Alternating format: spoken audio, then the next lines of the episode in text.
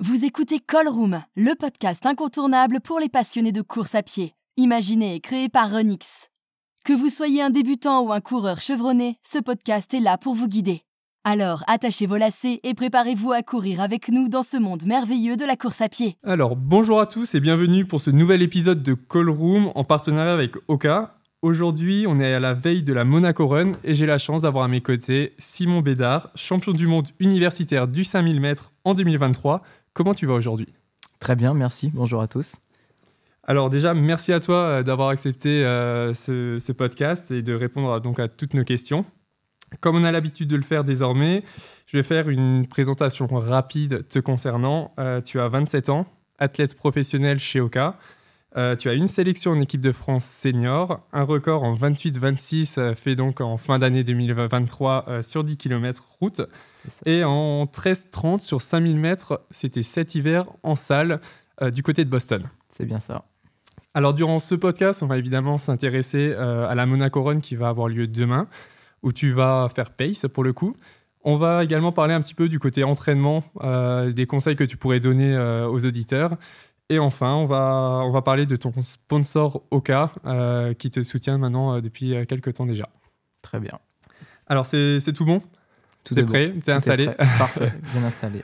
Alors, comme dit avant, tu participes demain à la Monaco Run. En tant que pace, c'est bien ça? C'est bien ça. Alors, au début, je devais, je devais courir, c'était l'objectif, puisque l'objectif de la saison, c'était courir, du, faire du 3000 et préparer les, les France en salle. Ça devait être une saison assez courte sans faire de cross. Et il y a eu un gros changement de plan en fait il y a, il y a trois semaines, vu qu'il y, a une, y a une course qui s'est organisée à Tel Aviv en Israël. Euh, du coup, euh, pour, euh, pour pouvoir courir sur les, sur les bases des, des minima pour les, pour les Europes, qui sont début juin à, à Rome. Donc les minima sont de 27,50. Et, et vu qu'il y a très peu de 10 000, il n'y en a pas autant que des 800, des 1500 ou des 5000 organisés en Europe. Du coup, c'était c'était une très bonne opportunité. Euh, du coup, il y a eu un gros changement de plan de dernière minute. Euh, donc ça, c'était le, c'était le mardi avant, Boston, euh, où on courait le vendredi, donc vraiment trois jours avant. Et du coup, vu que je devais faire, j'avais prévu de faire Boston ce week-end-là, du coup le, week-end du, du, du 10-11, j'ai dû changer mes plans et en fait, je suis parti la veille à Boston avec un gros voyage puisque je voulais vraiment courir Boston. Je trouve qu'il y a une bonne opportunité. Euh, et, du coup, c'est pour ça que j'ai couru ce 5000 à Boston. Donc 13-30, c'était pas forcément le chrono recherché. Je voulais plutôt chercher sur, euh, sur 13-20. Mais euh, après, bon, bah, c'était la forme du moment. J'ai pas pu passer de SP. Mais j'avais vraiment à cœur de, faire cette course pour voir où j'en étais. Et du coup, bah, le, 10 000 mètres qui est dans 5 jours maintenant, qui va être jeudi 15 février. Donc c'est pour ça que bah, Monaco, je vais pas pouvoir le faire à fond pour être, pour être frais jeudi prochain. Donc je vais juste tirer sur, sur 1500 mètres. Et tu vas tirer, euh, du coup, si je dis pas de bêtises, un autre Français euh, qui, lui, euh, va partir en théorie sur les bases du record d'Europe. Voilà, je pense, je, je, il je pense qu'il a, il a cette idée au coin de la tête. Donc, donc, donc à voir ce que ça va donner. Mais du coup, ouais, ça, fait, ça fait plaisir de, de tirer, tirer un pote. Quoi. Donc évidemment, on parle de Yann Schrub, qui, va, qui va partir sur les bases donc, de, de 13-12, qui est le record d'Europe actuellement de Jimmy Gressier, donc un autre Français encore. c'est quoi au final? Parce que Bon, en général, on sait à peu près ce que c'est un pace, mais tout le monde ne le sait pas forcément. L'objectif, c'est quoi? C'est de, de, pouvoir l'emmener vraiment donc, sur des bonnes conditions euh, le plus longtemps possible. Voilà, c'est ça. Donc, l'objectif d'un pace, c'est que, que l'athlète ou les athlètes qui veulent partir sur un chrono, c'est qu'ils ne se prennent pas la tête et aussi ils ne prennent pas le vent. Donc, c'est vraiment le, gros avantage. Donc, en, tant que lièvre, le but, c'est d'amener la course, donc se mettre devant. Donc, en gros, bah, amener la course, prendre le vent pour les autres. Donc les autres vont être derrière à l'abri, ils vont pas avoir ce souci du chrono, à regarder si tout est bien. Donc normalement, c'est le job euh, du lièvre d'être devant, de, gérer l'allure. Donc c'est ce que je vais faire demain, et du moins essayer de faire. Euh, personnellement, j'ai déjà pacé sur, euh, sur la piste, donc tirer des, du monde sur la piste, ce qui est beaucoup plus facile vu que là, on a, des, on a énormément de repères à chaque 100 mètres, chaque 200, chaque 400. C'est très facile, alors que sur la route, on n'a pas beaucoup de repères. Donc, euh, donc j'ai vu avec l'organisateur, il va, il va me tracer des lignes tous les 200 euh, au premier kilo pour essayer de me réguler, pour éviter de passer en, en 2, en 2,32, 2,33 ou plutôt de passer en 2,42, 2,43. Donc euh, les allures demandées, c'est du 2,38 au kilo. Donc je vais essayer d'être passé vraiment à 2,38 si c'est possible. Quoi. Ouais, parce que sur la piste, on le sait, il y a souvent la wave light, donc qui aide beaucoup pour les lièvres aussi que sur la route, on n'a pas. non, malheureusement, là, c'est un peu compliqué à, placer. Donc, euh, donc voilà, c'est vraiment le, le, boulot des, des lièvres de, de, bien amener la course dans, dans les bonnes conditions. Donc, euh, donc c'est, pas un, boulot facile. Euh, moi, je le fais pas souvent. mais c'est, beaucoup de responsabilité puisque la course est un peu sur nos épaules. Donc, si on amène mal la course, il, y a, il peut y avoir des, des grosses conséquences derrière. Quoi. Donc là, tu vas aider un pote avant de, tu m'as dit donc euh, de partir euh, à Tel Aviv pour un 10 000 mètres. L'objectif, tu le disais, c'est clairement la qualif pour les Europes. Euh, donc tu l'as vraiment préparé au final parce que c'est comme dit c'est vraiment en toute fin voilà, c'est il y a quelques semaines quoi. Oui voilà c'est préparé complètement. Je peux pas dire oui puisque on a on, a décidé ça il y a, il y a à peine trois semaines. Donc donc ça vient ça vient hyper vite. C'était même deux, deux semaines et demie donc la, préparation était un peu chamboulée. Après, euh, on a fait une grosse base euh, foncière cet hiver pour préparer les crosses. Euh, moi, personnellement, ma forme est venue assez tard, vu que j'ai repris assez tard. Donc, donc, donc moi, ma forme, je l'ai eu un peu, ma forme d'hiver, je l'ai eu que début décembre, au niveau de la course de l'escalade ou du 10 km de hier. Et j'ai coupé derrière, et après, on est reparti quand sur une, sur une base foncière en, travaillant quand des, des SP15 au Portugal. Donc, pour une prépa parfaite de 10 km, c'est peut-être pas ça, mais euh, je sais que j'ai la base foncière et on a fait un gros bloc de travail sur les, sur les deux, trois dernières semaines et, voilà, je me, je me, sens bien quand même. Et à ce niveau-là, euh, une séance clé 10 000, pour toi, ce serait, ce serait quoi? Bah, je dirais, en fait, il y en a beaucoup. Euh, la dernière qu'on a placée pour la grosse P, c'est vraiment la 3 fois, 3 fois 3000. C'est vraiment ce qu'on a fait sur sur les bases, en progressif, sur les bases de la course, mais en, progressif, euh, sans, sans finir, euh, sans tout donner non plus à la fin, sans s'écrouler au sol, mais en étant bien contrôlé. Donc, euh, donc c'est, ce qu'on a placé là il y a, y a deux jours. Donc, elle est bien passée et on est plutôt content. Donc, donc voilà, donc maintenant on est prêt. Et du coup, euh, il y aura justement à Tel Aviv, euh, c'est un, une course où, qui sera emmenée par un lièvre pour le coup aussi, là, ou comment ça va se passer? Oui, alors normalement, c'est une, une, course montée. Donc en gros, il y a, y a deux types, euh, il y aura deux lièvres normalement de, de placés. donc en gros, il y a un lièvre qui est placé sur les bases de 27-30, vu qu'ils veulent aller sur le record d'Israël. voilà. Et il me semble qu'il y a une deuxième pace, donc on n'est pas encore sûr, donc j'aurai plus d'infos là dans, dans le week-end. Il y a une deuxième pace en fait sur 28-20, puisqu'il me semble pour les Europes cette année, euh, vu qu'ils ont annulé la Coupe d'Europe du 10 000, ils devraient amener 5 athlètes par pays sur, euh, sur 10 000 aux, aux Europes, de, aux Europes, aux Europes à, Rome. Donc c'est à confirmer après avec, avec les DTN et, les sélectionneurs d'équipe de France. Mais normalement, ça devait être 3 et soi-disant, du coup, ça passerait peut-être à 5. Et alors, les minima qui étaient prévus de base à 27,50, peut-être qu'en fait, ils ont peut-être été repoussés à 28,20. Donc euh, c'est pour ça que le deuxième pace derrière est, à 28-20. Donc nous, l'idéal, ça serait bien de courir sur les bases de 28, 28-0, mm. voire peut-être accrocher 27-50. Donc, euh, donc voilà, donc à voir. Donc on est déjà on est trois Français sur la course avec euh, Donovan Christian et Valentin Gondouin. Donc je pense qu'on va essayer de se tirer à tous les trois au moins pour courir sur les bases de 28. Après avoir du scénario de la course, j'aurai plus d'infos dans le week-end et on verra comment ça se passe. Mais voilà. Et donc pour toi, l'objectif vraiment principal euh, cet été, dans un premier temps, c'est vraiment les Europes. Les JO à 27-0, euh, ça risque peut-être d'être un peu compliqué. C'est ça, c'est ça. Bah, surtout, bah, c'est, je pense qu'on peut le dire que c'est la discipline où le, les minima sont le plus durs sur le 10 000. 27-0, quand on voit le record de France, c'est autour de 27-20. Donc, euh, donc, donc, donc c'est un autre monde.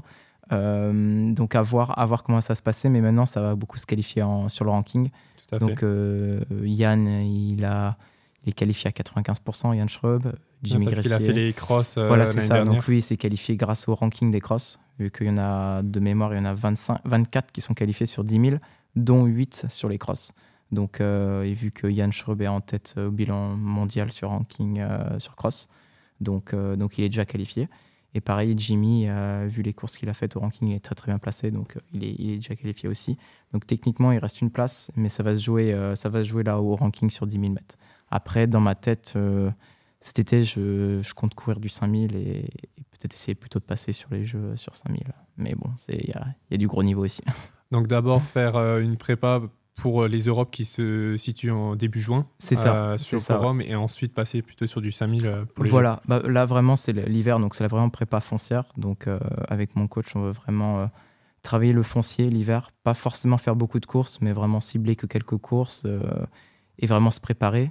Et après, euh, dans l'idéal, c'est qu'on partirait, euh, on partirait euh, six semaines aux États-Unis, donc de mi-mars jusqu'à fin, fin avril, en stage à Flagstaff. Donc euh, les trois, pro, trois, quatre premières semaines, on irait en stage à Flagstaff, et après à la redescente, on irait courir sur Los Angeles et San Francisco avant de rentrer en France. Donc, principe, c'est vraiment la, grosse base foncière. Essayer peut-être faire maintenant, dès maintenant, peut-être les minima ou se rapprocher, au moins bien se placer pour les Europes.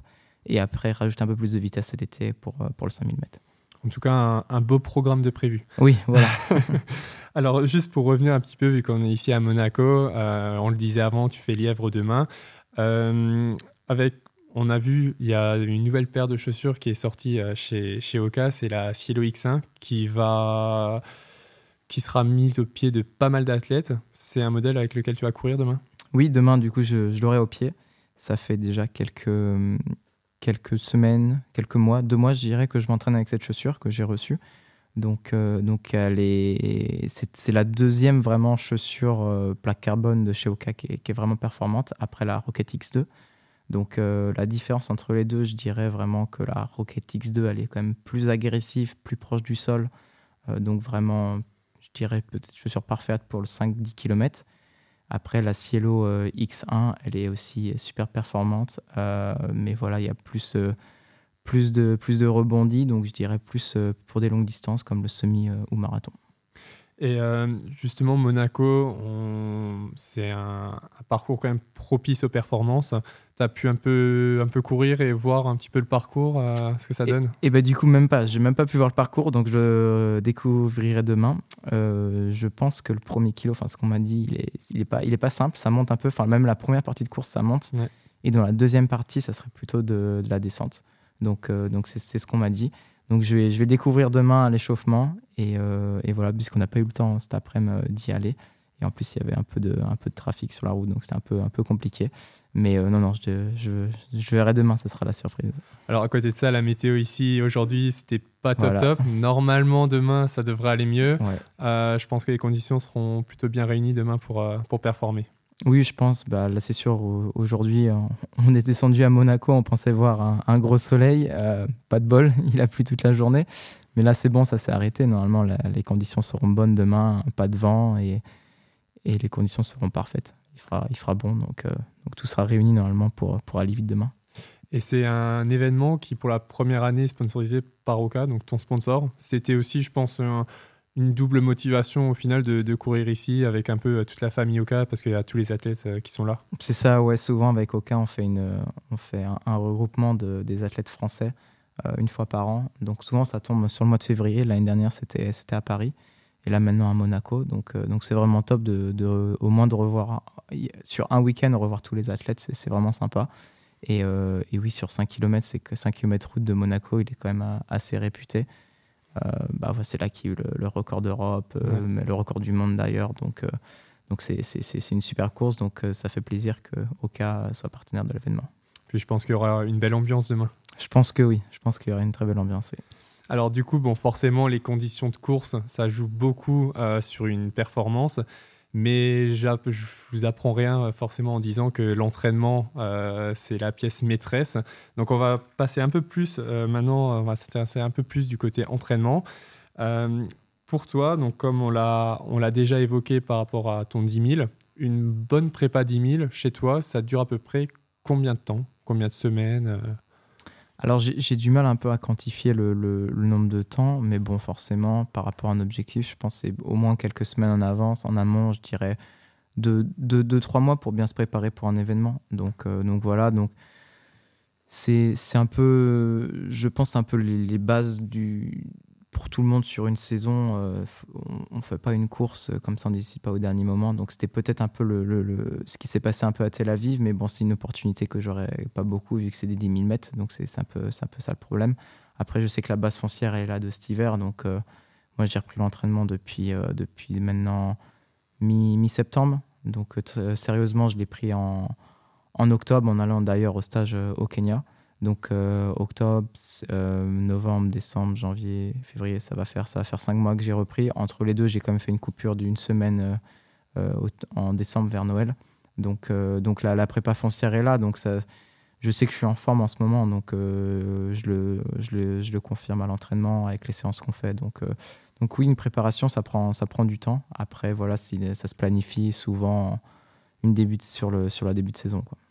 On est d'accord, toi, ta, ta, préparation était essentiellement axée sur le 5000, d'où Boston aussi euh, il, y a, il, y a, quelques semaines. Oui, voilà, ouais. Bah, la, la, prépa, normalement, ça devait être vraiment courir du 3000 cet hiver, mettre un peu de vitesse et après repartir sur une base foncière en stage, etc on a un peu changé les plans, mais après, euh, moi, je sais que ça me convient très bien vu que les, très bonnes années souvent se sont passées quand j'ai fait des gros hivers, donc euh, comme une prépa cross ou une prépa mmh. de long, et après en rajoutant un peu de vitesse, donc, euh, donc ça me va très bien comme ça. Et toi, maintenant, quand tu t'entraînes sur une semaine, le kilométrage, c'est à peu près. T'es à combien à peu près en kilométrage? Bah, Sur une semaine d'entraînement où il n'y a pas de compète, ou si je prends pas de jour off, puisqu'on va dire que je vais prendre un jour off tous les une fois tous les, tous les 15 jours à peu près. Euh, moi, je trouve ça important. Je sais qu'il y en a. Pas tous les athlètes prennent des, des jours off. Moi, je sais que j'ai besoin, ça fait du bien. Bon, toujours déjà l'avant-veille de compète, c'est toujours, toujours un jour off, ça fait toujours, toujours du bien. Donc voilà, une semaine normale, je dirais que je suis plutôt autour de 100, 145, 150 km par semaine à peu près. Ouais, je dirais 150 km par semaine, une, une semaine. Bon, après, forcément, il peut y avoir des semaines un peu plus chargées où je peux faire des pics entre 160 et 170. Mais une, semaine, une bonne semaine d'entraînement, c'est autour de 150. Ouais. Et donc, tu me disais, tu fais un repos, on va dire, tous les 15 jours. C'est là un repos complet? Tu fais vraiment rien ce jour-là? Ouais, voilà. Moi, quand, pour moi, repos, c'est repos. voilà, je ne cherche pas à, mettre du vélo ou faire de la piscine ou faire autre chose à côté. Euh, moi, j'aime bien le repos. Je trouve que c'est hyper important. Euh, que ce soit mentalement ou physiquement, je trouve qu'on a besoin. C'est aussi pour ça, par exemple, que dans mes coupures, euh, moi, quand je coupe, je coupe tout. Je fais pas de sport du tout. Donc, par exemple, cet été, j'ai coupé trois semaines. C'était trois semaines sans sport. Du coup, je sais que je sais beaucoup que beaucoup d'athlètes, euh, quand ils disent qu'ils coupent, par exemple, trois semaines, ça va être euh, une semaine off, ça va être au moins dix jours de vélo et avec en faisant de beaucoup de bornes. Et la dernière semaine, c'est moitié vélo, moitié course à pied. Moi, c'est vraiment trois semaines sans sport, vraiment profiter de la vie, euh, vraiment penser à autre chose, euh, voir les copains, partir en vacances, voyager, ça me fait vraiment du bien. Donc, euh, par contre, les semaines qui suivent sont. J'allais dire, c'est pas trop dur. C'est très dur. si, si, bah, j'en ai, ai, fait les frais cette année. Et, mais je le savais, je le savais, parce que quand j'ai repris, bah, j'ai coupé tout le. Après les championnats du monde en août, c'était début août. Donc, j'ai coupé grosso modo tout le mois d'août et j'ai repris en septembre. Même en septembre, j'arrivais pas à reprendre complètement. j'ai ce besoin de, de, de de voyager, de bouger, de, profiter un peu. Et je savais que la saison était longue, surtout une saison euh, pour les Jeux Olympiques. C'est une saison qui, va être très très longue. Donc je savais que ça allait être dur. Ça a été très dur en, septembre, même très dur en octobre vu que je suis parti au Kenya. Donc c'était pas facile de s'entraîner là-bas. Donc j'étais pas. Je me suis retrouvé en forme un, peu tard par rapport à, par rapport aux autres. Donc seulement début décembre. Mais bon après, je, sais que c'est bénéfique pour la suite de la saison. Et, et, là, je, suis bien et, et j'ai pas cette envie de, de couper comme certaines cette personne coupent pas assez longtemps et reprennent trop vite. Moi, du coup, c'est pour ça que je veux faire une grosse coupure. Là, je suis prêt à aller jusqu'à cet été. Euh, je, suis bien là. J'ai envie de courir. Je pense euh, mentalement aussi, ça fait du bien. Ouais, c'est exactement ça. Ça fait du bien. Et, et là, j'ai eu la coupure que je voulais cet été. Et j'ai coupé une petite semaine cet hiver. Et je vais sûrement refaire un peu une semaine de régénération, euh, on va dire en mars, avant de, avant de partir aux États-Unis. Et après, et après bah, go. Quoi. Tu parlais avant du Kenya. Euh, Tu étais venu dans notre centre euh, donc euh, à Iten. C'est ça. C'est le Kenya, c'est un endroit qui te plaît justement au niveau de l'entraînement, de la philosophie, de tout ce qui de l'atmosphère, on va dire, qui est là-bas? Ouais, c'est vraiment ça qui est, qui est bien. C'est en fait, on est dans des dans des conditions, euh, on repart de zéro en fait, et, et c'est ça que j'adore. C'est il y a pas de, c'est on retrouve pas les mêmes conditions qu'en France, et c'est je trouve c'est la base de la course à pied quoi. Il y a il n'y a, pas trop d'extra. Euh, c'est vraiment, euh, c'est franchement, tu, tu, te lèves, tu manges, tu cours, tu manges, une sieste, tu recours, tu manges, tu dors, et voilà, et tu, répètes ça pendant le nombre de temps que, tu restes. Donc personnellement, on était resté euh, trois semaines et demie, et c'est vraiment super. On est, on est dans, il fait beau souvent. Bah, enfin, la période où on y était, il faisait super beau. que des coureurs avec, avec nous. Et on pourrait croire qu'il n'y a que des professionnels là-bas, par exemple bah, au centre Renix. Mais pas du tout. En fait, on, était une, on devait être une trentaine. Sur la trentaine, on était 5-6 pros, pas plus. Le reste, c'était des coureurs amateurs ou des, des, on va dire des semi-pros ou des gens qui, qui, venaient pour découvrir et s'entraîner et avoir une expérience du, running sur, euh, sur deux, trois semaines. Et c'est ça que j'ai adoré, l'ambiance, vraiment, tout le monde se mélangeait. Il n'y avait pas, par exemple, les pros au bout de la table et, on va dire, les amateurs plus à droite et les autres à gauche. Non, c'était tout le monde était mélangé. Ils posaient des questions, ils étaient intéressés. Nous, c'est pareil, on posait des questions aux autres. Enfin, voilà, c'était ce moment de convivialité. Et, euh, et ouais, c'est pour ça que c'était la première fois que j'y allais et c'est sûr que je vais retourner. Au final, tu es un peu, un peu déconnecté euh, de, de l'extérieur et, et, ça fait du bien. C'est ça, franchement, ça fait du bien. Et, euh, et ouais, tu, tu, là, tu, tu, vis pour la course à pied. Quoi. Et, et c'est ça qui est bien. Et c'est pas du tout le même train de vie. Quoi. On, on se couche tôt, on se lève tôt. Et, et c'est top. J'ai adoré. Top. Alors, euh, justement, Iten, c'est 2400 mètres d'altitude. Donc, euh, ça aussi, c'est un paramètre à prendre en compte. C'est ça. Comment, toi, tu gères justement cette acclimatation euh, avec 2400 mètres d'altitude? Bah, C'est pas facile. Faut... Il y en a beaucoup, je pense, qui peuvent faire des erreurs, arriver et se dire ah, Je suis que deux semaines en stage, faut que je charbonne, c'est déjà mm. le premier jour, j'attaque. Et c'est ça le problème, en fait. Il faut faire très attention. Donc, il y a j'ai l'avantage, euh, mon coach Patrick Ribeiro, qui, qui, qui, vient souvent en stage avec nous. J'étais parti avec euh, mon partenaire d'entraînement, Bastien Augusto. Donc on était, on était nous trois ensemble. Et le gros avantage, c'est que Patrick, il a, il a quand même euh, beaucoup de recul sur l'altitude. Et du coup, il, s'y connaît très bien. Donc souvent, nous, c'est les cinq premières semaines, cinq premières semaines, pardon, les cinq premiers jours. Là, c'est vraiment, c'est vraiment, c'est vraiment de l'acclimatation. Donc, on va arriver, par exemple, le premier jour, ça va être un, un footing euh, vraiment tranquille, tout doux, de 40 minutes peut-être. Et vraiment, quand je dis tout doux, c'est vraiment, euh, on va dire, à 5 au kill. Hein. donc c'est vraiment tranquille. Et voilà, c'est 4 jours comme ça, avec, euh, en, mettant un peu d'intensité sur les, sur les derniers jours. Et voilà, mais vraiment contrôler et vraiment pas, pas aller dans, dans la douleur les 5 premiers jours. Et à partir du sixième, en général, c'est là où on commence à s'acclimater et on peut vraiment commencer les, les bonnes séances. Je sais que justement dans ton groupe, euh, vous utilisez beaucoup le lecteur de lactate. Euh, Patrick, donc ton entraîneur, euh, s'y connaît là aussi très bien là-dedans. je pense que c'est un, ce lecteur-là, vous l'utilisez beaucoup, je pense aussi par rapport à l'acclimatation, pour pas en faire trop les premiers jours. Voilà, ça permet de contrôler nos, zones et voir où on est. donc, donc voilà, moi je suis pas le, la personne qui s'exprimera le mieux sur le lactate. Donc mon coach il connaît très très bien. Mm. Mais après, je sais que voilà qu'on bosse beaucoup. Enfin moi, je bosse personnellement quand je, quand je suis avec mon coach. Il prend souvent les lactates, mais par exemple, personnellement, moi, j'ai pas une machine à lactate chez moi. C'est vraiment avec mon coach qui a les languettes et la boîte. Donc, euh, donc ça va être que sur des laps d'entraînement. Ça va pas toute l'année, tous les jours euh, où je prends le lactate. C'est vraiment quand il y a mon coach. Et euh, parce qu'il a sa technique à lui pour prendre le lactate. Mm. je sais que la plupart des gens, je dirais 90% des gens le prennent au doigt. Mon coach le prend à l'oreille. donc, puisque pour lui, il pense que c'est ici que c'est d'après lui, c'est l'accès plus précis. Donc euh, ça, par exemple, je pourrais pas le faire tout seul. Et forcément, si je veux le prendre tout seul, moi, je le prendrais au doigt et pas à l'oreille. Forcément, parce que c'est plus facile. Mais du coup, bah, les valeurs sont pas forcément les mêmes. Euh, donc, euh, donc voilà. Donc moi, je le fais pas personnellement. C'est mon coach qui s'en occupe. C'est lui qui, qui, gère tout ça. Donc, donc on bosse comme ça et c'est lui qui, en fonction de, du travail demandé, il, il, gère, enfin, il voit si on est dans les zones ou pas. Quoi. Et donc là, par exemple, sur un stage comme au Kenya, L'objectif euh, sur une séance, c'est de le prendre, de prendre le, lactate régulièrement dans la séance et de savoir s'il faut accélérer, euh, décélérer. Et pareil, au niveau de la récup, ça permet de, de, savoir à peu près combien de récup tu dois faire, j'imagine. Oui, voilà. Alors la récup, souvent, elle est, elle est, elle est, elle est, euh, elle est indiquée avant la séance. Après, justement, on s'adapte en fonction de ça, surtout ben, au Kenya où l'altitude est assez élevée et tout dépend de comment le corps réagit. Donc, donc, donc là, on va sur une une séance où on va faire des répétitions, par exemple sur la piste, si on va faire, je sais pas, 20, 20 fois 400, on le prendra, euh, on va dire, tous les, tous les 4 ou 5 fois, en 4 ou 5 blocs. Quoi. Donc, euh, donc pas, pas à chaque fois non plus. Oui, euh, on va pas le prendre 20 fois.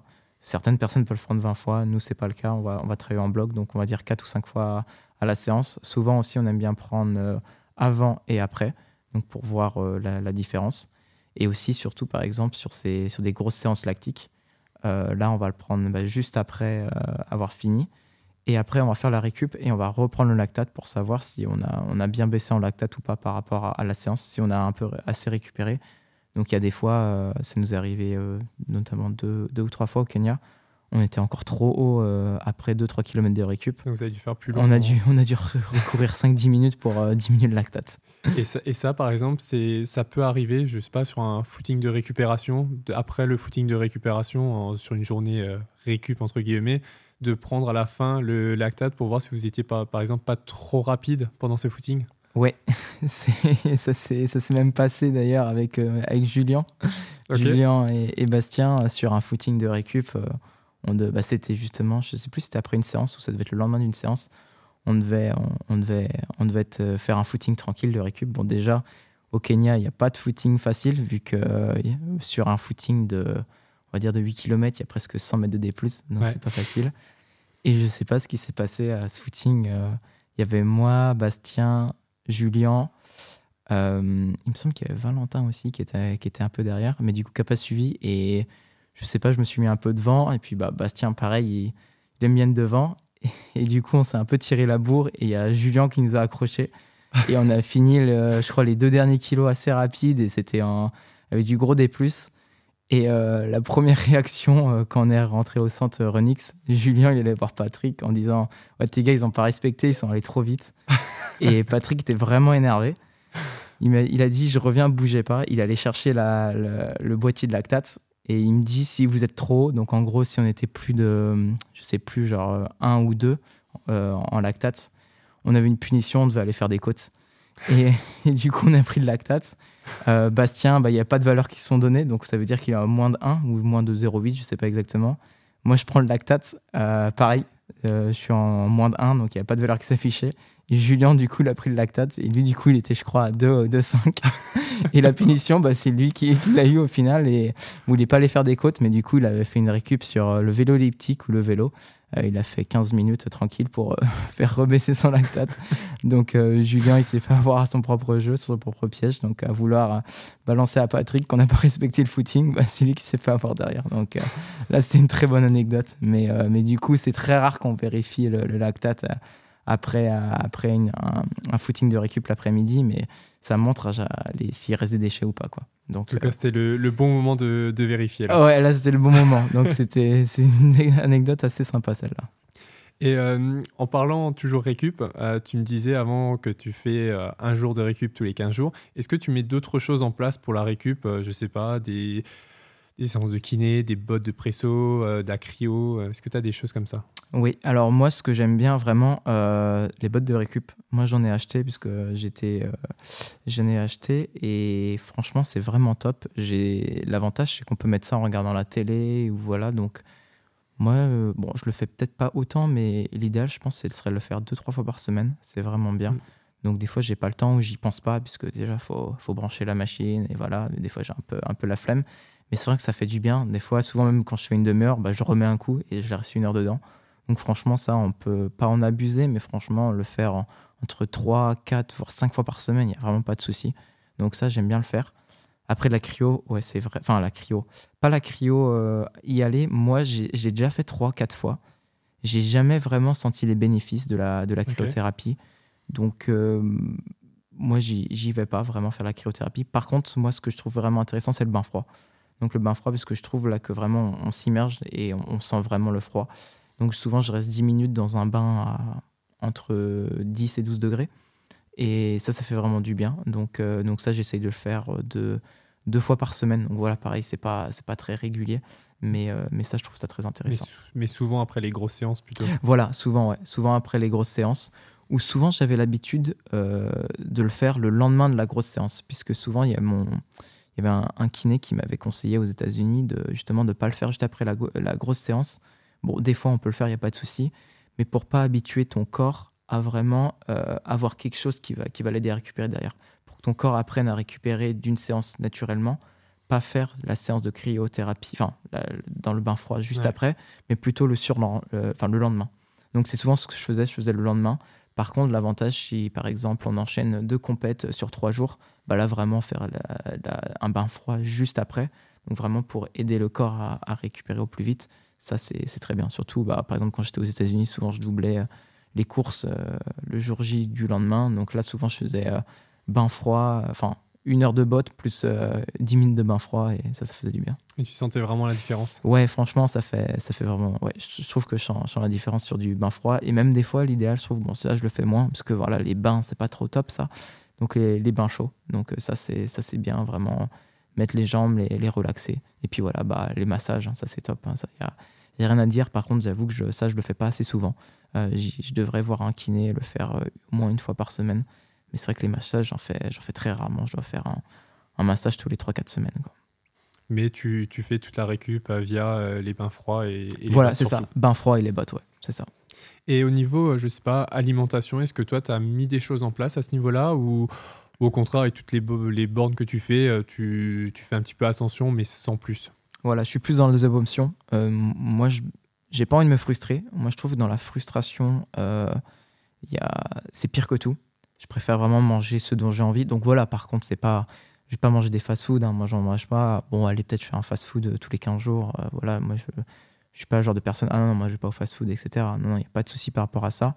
Par contre, voilà, je vais manger très bien. Je vais, je vais manger équilibré. Je vais manger de tout, tout type de féculents, des légumes. viande rouge, viande blanche, du poisson. Donc vraiment, je mange de tout. Je n'ai pas de souci par rapport à ça. Et même, je trouve que je mange même, beaucoup. après, de toute façon, quand on fait 150 km par semaine, on se dépense, donc il n'y a pas de souci par rapport à ça. Donc euh, non, moi, je n'ai pas un régime particulier sur, euh, sur la nourriture, puisque je trouve euh, que c'est... Enfin, faut vraiment beaucoup manger dans, dans l'athlétisme. Et puis, bon, y a des, il peut avoir souvent des problèmes d'anorexie tout dans, la, dans, dans, dans l'athlétisme. Et, et, je trouve que du coup, la nourriture, c'est, c'est vraiment de l'essence qu'on met dans son corps. Donc, franchement, si on met pas assez d'essence, bah, la, machine ne peut pas suivre. Donc, donc je trouve ça hyper important. Et euh, du coup, non, pas de, pas de restrictions sur la nourriture, mais voilà, je vais, je vais faire attention, surtout sur le quelques jours avant une compétition. Euh, là, je ferai, je ferai gaffe. Quoi. Oui, tu vas pas manger un fast-food la veille d'un 5000. Ah non, non, là, je fais gaffe. Et pour parler encore un petit peu entraînement, est-ce que toi, tu es vraiment plutôt dans, dans la qualité, la quantité Comment tu te juges par rapport à ça? Alors, je pense que je suis vraiment dans, dans le mix des deux. Euh, vraiment, quand j'ai commencé l'athlé, euh, euh, quand j'étais, ben, j'ai commencé l'athlé assez tard, je dirais sur 15-16 ans, de, de, on va dire de 15-16 ans jusqu'à 20 ans. Donc, j'étais en France, donc je m'entraînais au club de Vannes. Enfin, je suis toujours à Vannes, mais je m'entraînais avec mon ancien coach Régis Quiré. Et bon, c'était plus, je courais plus du 15 plutôt que du long. Bon, je faisais comme des 10 km et des crosses. Mais là, c'était vraiment de, de la qualité. Donc là, vraiment, c'était des semaines à 60 km peut-être pour monter pour les crosses. Je montais à 70, mais c'est ouais, entre 50 et 70, donc je faisais pas beaucoup de bornes. Donc là, c'était vraiment de la qualité.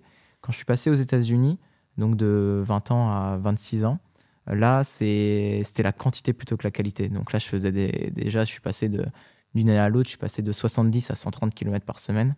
Et petit à petit, j'augmentais jusqu'à faire des semaines régulières à 160. Et vraiment, aux États-Unis, c'était vraiment que de la quantité, que de la quantité, euh, avec seulement deux séances dans la semaine, le mardi et le vendredi. Notamment, en plus, le mardi, c'était souvent du tempo, donc euh, on va dire 13 km de tempo, euh, sur des bases, on va dire, de 3-10, 3-15. Et il y avait vraiment une, grosse séance P, on va dire, le vendredi. et plus le dimanche, le, long run, où vraiment, là, c'était vraiment beaucoup. On faisait des sorties de 28 km. Donc, vraiment, c'était vraiment la quantité.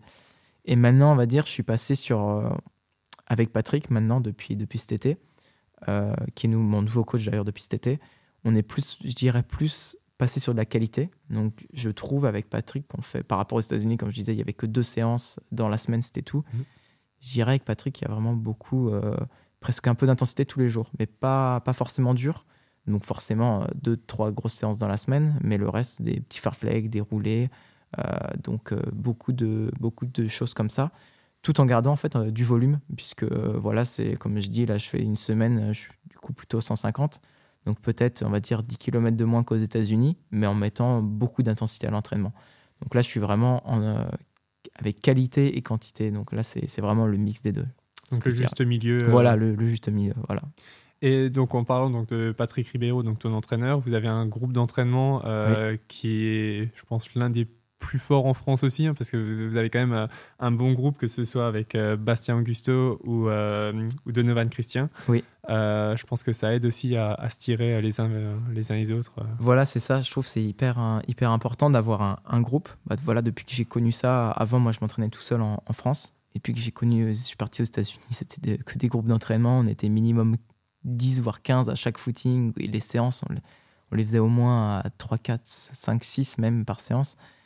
Et le fait de, par exemple, quand je rentrais à chaque fois en France, un mois, je m'entraînais tout seul, mais j'étais, j'arrivais pas à m'entraîner, j'arrivais pas, c'était impossible. Et, euh, et c'est pour ça la condition que j'avais en France, c'était je voulais vraiment trouver un groupe, je voulais pas me retrouver tout seul. Et le fait de s'entraîner avec des gars au quotidien, ça, ça, fait la différence. Et surtout, on a plus ou moins tous le même niveau. Et, euh, puis voilà, il y a une superbe ambiance avec euh, Donovan, avec Bastien. Et euh, il y a un nouveau, du coup, avec qui euh, on, bah, du coup, je me suis pas entraîné, mais du coup, qui est, qui est, qui est coaché par Patrick, c'est euh, Morgan Le Guen, donc il est suisse, franco-suisse.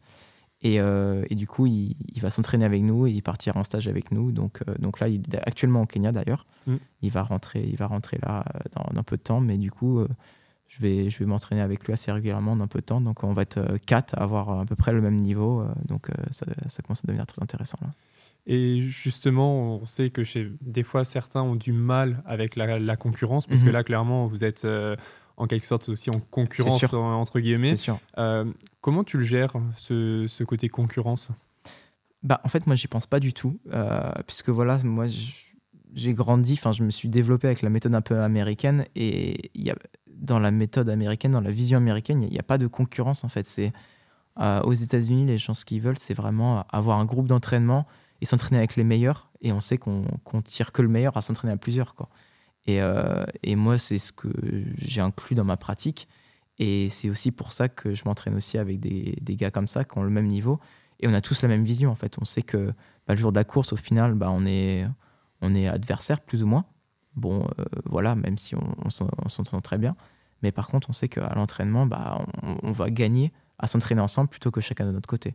Donc, on a, on a tous cette même vision. Et, et moi, c'est vraiment cette vision-là. Euh, je sais que je ne ferai pas une même séance tout seul que, par exemple, si je la faisais avec Donovan ou Bastien ou Morgan. Ou, ou voilà. Donc, euh, je trouve que c'est c'est gagnant-gagnant dans les deux cas. Oui, c'est sûr que si vous avez la même vision à ce niveau-là, Ouais. euh, ça aide. Ouais, voilà. Et je sais qu'en France, c'est pas le cas pour beaucoup d'athlètes. Je, je, trouve qu'en France, c'est pour ça que dis la vision américaine. Puisque moi, quand je, enfin, quand j'étais aux États-Unis là pendant pendant six ans, je voyais les Français, mais en fait, je voyais mais tous les Français, mais en fait, ils s'entraînent tous tout seuls en fait. Et je comprenais pas. Moi, je je comprends pas comment on arrive à s'entraîner tout seul ou, ou éviter un peu ses adversaires. Et je sais que euh, on gagnerait beaucoup plus à s'entraîner tous ensemble, quoi. Donc forcément, je dis pas monter un groupe, il faut qu'on soit 15 à s'entraîner ensemble, sûr. les, les, les 10 meilleurs du 5000, les 10 meilleurs du 10 000, tous ensemble. Non, je dis pas ça, mais je trouve les, les groupes d'entraînement et on a tout à gagner. Donc euh, après, voilà, c'est chacun, c'est une vision de chacun. Je respecte ceux qui s'entraînent tout seuls, il n'y a pas de souci. Mais moi, je suis très content d'être d'être dans cette situation. Ouais, c'est pour ça que je te demandais, Mm. euh, je te posais cette question parce que je le sais qu'il y en a quand même beaucoup des athlètes qui n'apprécient pas la, Mm. la concurrence à l'entraînement. Mais en tout cas, c'est c'est pas votre cas dans, dans votre groupe. Non, et, du et tant tout. mieux. Non, non, non. Et après, voilà, il y a. Il n'y a, a- a pas de concurrence. hein. Après, nous, on aime bien chambrer entre nous, euh, que ce soit sur des séances ou sur des courses ou sur plein de choses. Donc, euh, donc là, on chambre, il n'y a pas de souci. hein. C'est- Il y, a- il y a toujours cette, cette part-là d'ego de, d'ego entre nous. Mais c'est c'est pas du tout malsain, ça se passe très, très bien. Il y a une bonne ambiance en tout cas. Ouais, c'est ça. ouais. Alors, on va passer euh, justement à cette dernière partie de, ce podcast. On va plus s'intéresser à ton sponsor Oka, donc, et un petit peu les produits euh, de, cette marque. Euh, déjà, si tu peux nous, nous résumer un petit peu, ce serait quoi ta, toi, ta, ta rotation chaussure La chaussure que tu vas mettre à l'entraînement, sur les footings, sur une séance un peu plus dynamique, sur la compète. C'est quoi un peu ta, ta rotation? Moi, ma chaussure préférée, je dirais, sera la, la Mac. Donc, en gros, la, la Mac 5, bon, il y a la 6 qui va sortir là, dans, dans un mois. Euh, la Mac 5, j'adore, euh, puisqu'en fait, elle est, elle est proche du sol, elle est dynamique. Et moi, j'aime bien cette chaussure dynamique sans qu'il ait trop de plaques ou, de, ou de ou qu'on se sente trop haut, etc. Donc, c'est la chaussure, on va dire, la, la plus proche du sol que j'aime vraiment bien de chez Oka. Donc, celle-ci, je vais la mettre pour euh, tous les footings. Alors, en termes de footing, j'alterne souvent avec la Clifton, qui est plus euh, confort qui est plus confort. Alors, des fois, moi, j'ai du mal avec la Clifton parce que je sais pas pourquoi, il y a une chaussure sur trois, je trouve qu'elle me fait mal sur l'extérieur du pied. Donc voilà, donc euh, je suis plus avec la Mac que la Clifton, mais des fois, je remets la Clifton. Donc, donc, donc voilà, ça dépend. La nouvelle qui sont sorties euh, en septembre, la, la Mac X, euh, c'est vraiment mon coup de cœur, c'est ma préférée. Elle est bien. Si vraiment je pouvais la mettre tous les jours, je la mettrais tous les jours.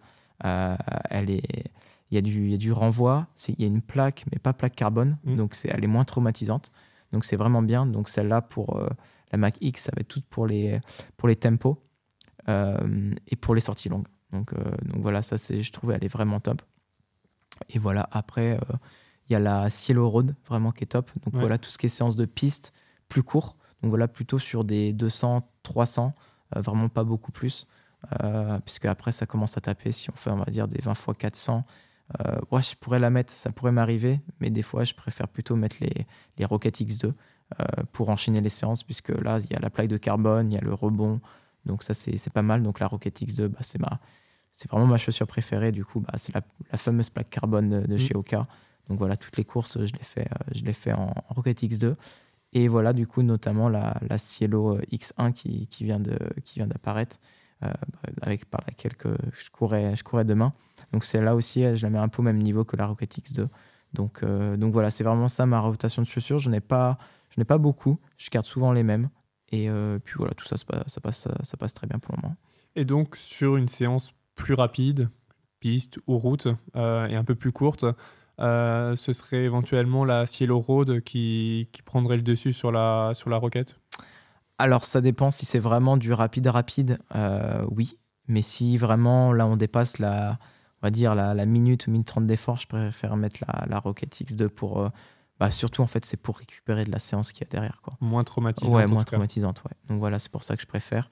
Dès que je peux, j'essaye de mettre la Cielo Road vraiment pour avoir plutôt ce contact au sol et, et euh, cette chaussure sans carbone. Parce que voilà, aussi, j'essaye vraiment de mettre la carbone le moins possible, euh, vu que je sais que la carbone, bah, c'est bien pour s'entraîner, c'est bien pour enchaîner, mais c'est plus traumatisant, ça donne plus de vibrations, on va dire, dans les os, etc.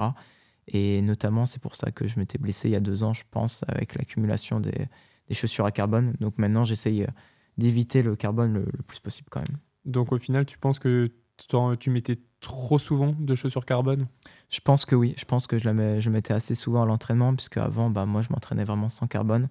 Et euh, même quand la carbone est sortie, les premières carbones, il y a, y a 3-4 ans, j'aimais bien, rester sur les premiers modèles euh, sans carbone, vraiment très minimaliste, et euh, pour faire les séances. Donc maintenant, si idéal, moi, j'aime bien m'entraîner plutôt dans des conditions un peu plus dures, et voilà, mettre les carbones le jour de, la compète et se sentir bah, déjà en confiance et sentir que la chaussure va déjà plus vite.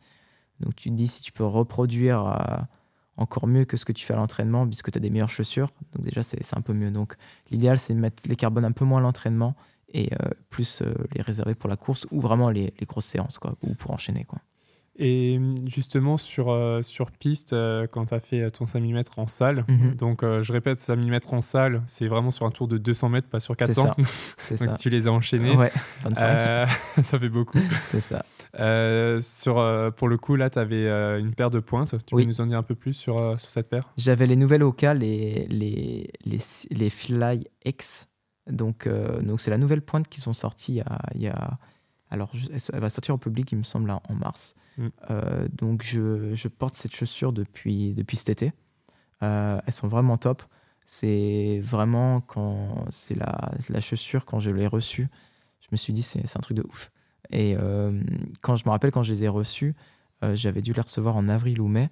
Et c'était qu'un prototype, donc on devait la, la tester à l'entraînement, etc. Et une fois que j'ai eu ça, j'avais qu'une envie, c'était poser la question, mais quand est-ce que je peux l'utiliser en course? Puisque là, j'adore. quoi. Et en fait, quelques, quelques jours après, ils m'ont dit, bon, bah, c'est validé, euh, on peut l'utiliser en course. Et là, j'étais le plus heureux. Franchement, c'est un, il y a vraiment un rebond. On, sent vraiment la propulsion à chaque foulée. Euh, elle est très agressive, donc pour moi, c'est la chaussure parfaite pour du 1500. Donc, euh, donc voilà, ça peut monter au 5000. J'ai prévu de courir avec cette chaussure pour le 10 000 mètres. Ok à voir comment ça va se passer. Donc j'ai fait ma spé par exemple à 3 x 3000 avec ses pointes. C'est bien passé, j'ai pas eu de douleur au mollet, etc. Mais c'est une chaussure quand même très agressive. Euh, je sais qu'ils développent plutôt une nouvelle chaussure maintenant plus longue distance. Les Cielo, euh, ça, ce sera des Cielo. Euh, Cielo X3, ça sera le nom de, de la chaussure. Mm. Bon, elle est, elle est, toujours en une période prototype. Donc j'attends pour, pour cette chaussure. Mais euh, pour le moment, elle est très très bien, la, Fly X. Et euh, je, prévois de courir le 10 000 avec. Elle est très agressive et, elle renvoie super bien. Donc, euh, vraiment super content de la pointe qui sont sorties. Ouais, on voit visuellement, elle a quand même une belle semelle. Donc, je pense que même sur du plus long, quand sur un athlète comme toi qui court, qui court vite, je pense que la mousse va quand même bien absorber le choc, même jusqu'à Oui. du 10 000. Oui, oui, ah oui, oui, je pense. C'est pour ça, la plupart des athlètes qui concourent le 10 000, ils ont tous couru avec ça, il n'y a pas eu de souci.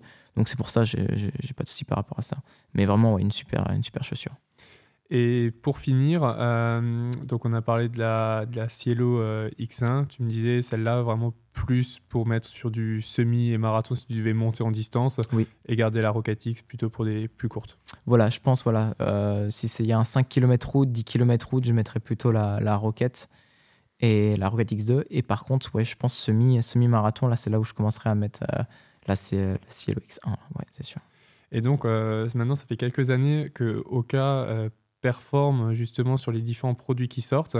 On a vu vraiment une belle évolution euh, de produits, déjà avec la Rocket X2, euh, parce qu'avant, il n'y avait pas vraiment une chaussure carbone euh, qui pouvait concurrencer les autres marques. Aujourd'hui, ils l'ont. Pareil sur les pointes, avant, c'était pas forcément la chaussure qui pouvait concurrencer euh, les, meilleures marques. Aujourd'hui, a priori, ils l'ont aussi. Comment tu, comment tu vois ça, cette évolution euh, de, la marque? Bah là, franchement, j'ai vraiment vu l'évolution, vu que je suis en contact euh, avec Oka, ça va, faire, euh, ça va faire un peu plus de deux ans que je suis en contact avec eux. Et euh, bon, au début, j'essayais juste les produits, j'avais, j'avais pas signé de contrat du tout. Et j'ai vu déjà, bah, on va dire, il y a un peu plus de deux ans, quand je testais les produits, j'étais pas forcément satisfait sur leurs bah, leur, chaussures du quotidien, il n'y a pas de souci par rapport à ça. Mais leur plaque carbone, la, première chaussure, je crois que c'était la, la Rocket, je me sentais vraiment pas bien dedans, je trouvais pas la, la, la propulsion, je, Mhm. je me sentais, on va dire, défavorisé par rapport à d'autres adversaires sur la ligne Ah, de bien départ. sûr. Et là, je trouve qu'ils ont pris un gros turnover depuis un an et demi. Bon, je trouve notamment depuis la, la sortie de la Rocket X2. euh, quand je l'ai essayé, je me suis dit, c'est un truc de malade. Franchement, je me suis dit, mais, mais là, j'ai j'ai la meilleure chaussure sur le marché. Là, là, je suis au départ avec ça. Je me sens meilleur que mes adversaires. J'ai j'ai un, je trouve que j'ai j'ai de l'avance, quoi. Et ça fait, on va dire, ça fait un an et demi, vraiment, ils continuent de sortir. Donc, il y a, y a eu ça, il y a, y a les Cielo, euh, il y a les, les Cielo, il me semble, Cielo X2, je crois, qui, qui est sorti il y, a, il y a un an, qui est déjà très bien. Il y a la Fly X qui est sortie, bah, comme on en parlait à la pointe Ouais. il n'y a pas longtemps. Et là, la Cielo euh, X1, euh, qui est une chaussure plus pour, je dirais, du semi ou du marathon. Mais franchement, elles sont, elles sont vraiment, vraiment top. Et, et là, quand je les ai au pied, là, j'ai plus cette, euh, cette sensation d'il y a deux ans, quand je testais les produits, quand j'avais rien signé avec Oka, où je me disais, ouais, bon, est-ce que je signe? Mais bon, je sais que je vais être un peu plus lent, ou voilà.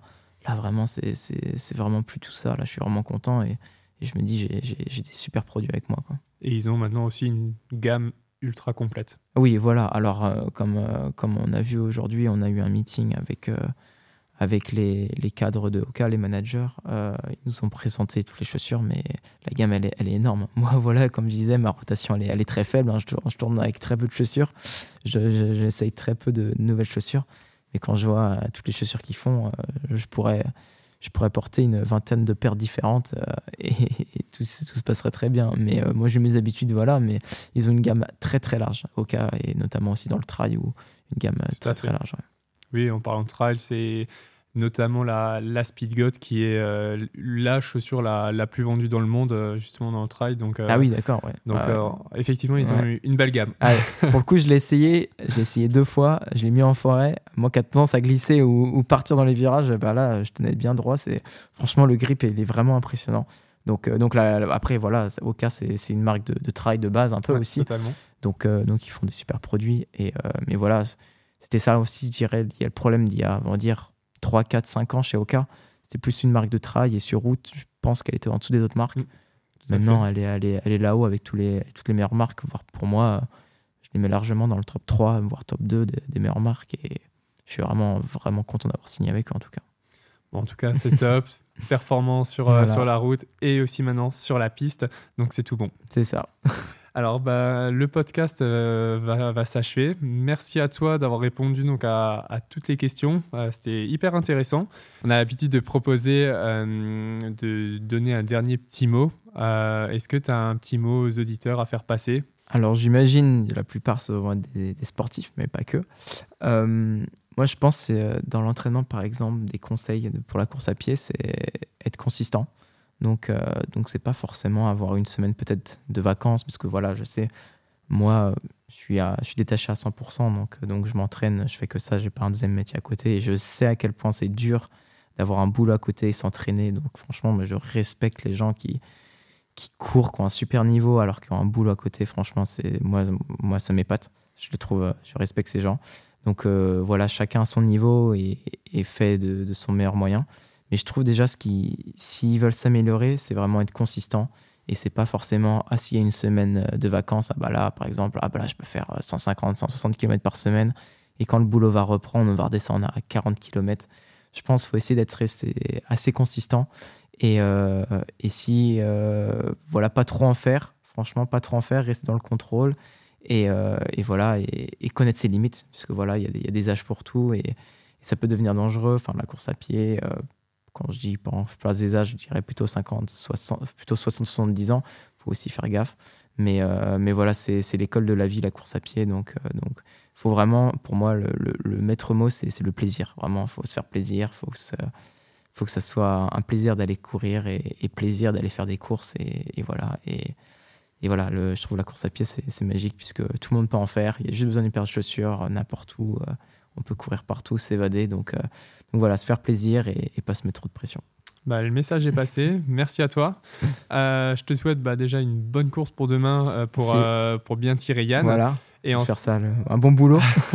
et ensuite, forcément, une très belle course à Tel Aviv dans quelques jours pour ton 10 000, où on espère euh, donc les minima pour les Europes. Voilà, déjà faire euh, battre mon record de 28-16 sur 10 000 et rapprocher des 28, voire en dessous, et on va essayer d'accrocher les minima derrière, ça pourrait être top. Donc on verra comment ça se passe. Bah, merci à toi. Euh, pour les auditeurs, n'hésitez pas à vous abonner à nos différentes euh, plateformes d'écoute pour ne louper aucun de nos prochains podcasts. Et on se donne rendez-vous donc euh, très rapidement pour un, pour un prochain épisode. Merci à toi, Simon. Merci, au revoir. Allez, salut. Merci d'avoir écouté cet épisode de Callroom, podcast imaginé et créé par Onyx. Ne loupez rien de l'actualité de la course à pied sur nos réseaux sociaux et retrouvez l'intégralité des podcasts sur nos plateformes d'écoute.